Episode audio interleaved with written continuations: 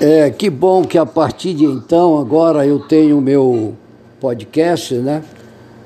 Ainda como pré-candidato a vereador pelo Partido Democrata, democrata digo não, patriota, é, da Prefeitura Municipal de Macapá em 2023.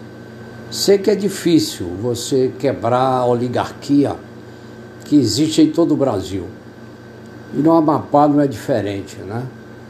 Eles se aproveitam do poder, da oligarquia, do nome que está na política há muitos anos e sempre utilizam a prática nefasta da compra de votos.